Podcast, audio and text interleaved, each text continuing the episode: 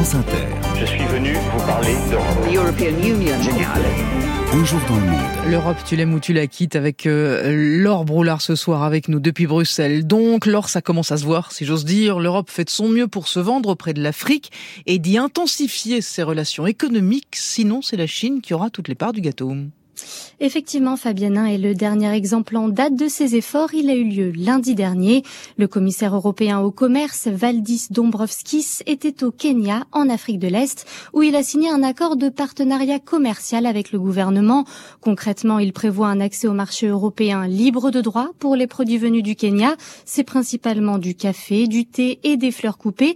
Et en échange, Nairobi va également ouvrir son marché aux produits européens, mais cela va se faire mmh. progressivement avec des réductions de taxes sur 25 ans, notamment pour les produits de l'industrie chimique et les machines-outils. Et ça, c'est l'aboutissement de longues négociations. Et oui, hein, puisque les discussions avaient débuté il y a une dizaine d'années déjà avec plusieurs pays de la communauté d'Afrique de l'Est, la CAE. Finalement, cela n'a abouti qu'avec le Kenya.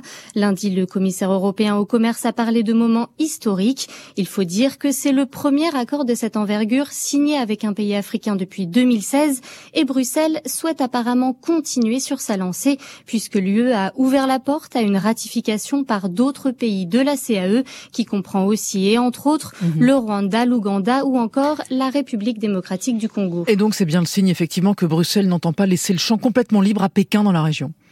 Effectivement, hein, parce que si l'UE et ses États membres restent des partenaires commerciaux extrêmement importants pour les pays africains, eh bien Bruxelles est bien loin de rivaliser avec les dizaines de projets d'infrastructures financés par Pékin depuis des années, notamment dans le cadre de son projet des nouvelles routes de la soie que l'on connaît bien, lancé en 2013. Ce sont des lignes de train, des stades ou des routes proposées clés en main, réalisées par des entreprises chinoises, parfois carrément données, mais le plus souvent financées par des prêts chinois au prix, on le c'est un de lourds mhm. surendettements pour les pays receveurs qui ont du mal à rembourser. Mais sur le plan des investissements, justement, euh, l'or, Bruxelles a déjà sa propre stratégie.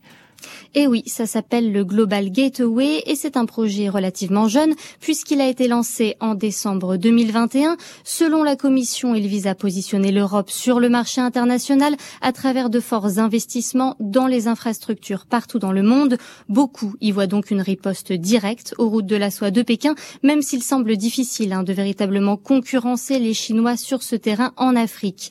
L'UE espère en tout cas mobiliser 150 milliards d'euros d'investissement sur le continent d'ici 2027 dans le cadre de ce plan.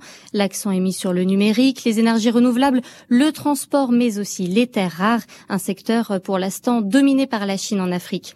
Alors pour faire la différence, Bruxelles propose des prêts à taux très bas pour éviter justement le surendettement des mmh. pays et puis des garanties pour les investisseurs euh, publics et privés. Mais alors on en est où aujourd'hui? Est-ce que ça marche? Alors c'est difficile à dire euh, avec certitude, difficile aussi de faire le tri hein, entre les différents cadres de subventions et d'investissement parfois préexistants et qui se trouvent désormais rassemblés dans le Global Gateway. Le projet semble tout de même faire son chemin, mais lentement. Il faut dire que les procédures européennes sont complexes et cela tient en partie au modèle porté par l'UE qui se veut très différent du modèle chinois puisqu'il implique plus de négociations et de collaboration avec les pays concernés et surtout des normes de qualité, mais aussi des normes sociales en termes de conditions de travail, par exemple, mmh. et enfin des normes environnementales. Et donc forcément, ça prend du temps et c'est moins visible. Donc ce que vous nous dites, c'est que pour l'instant, rien de très concret.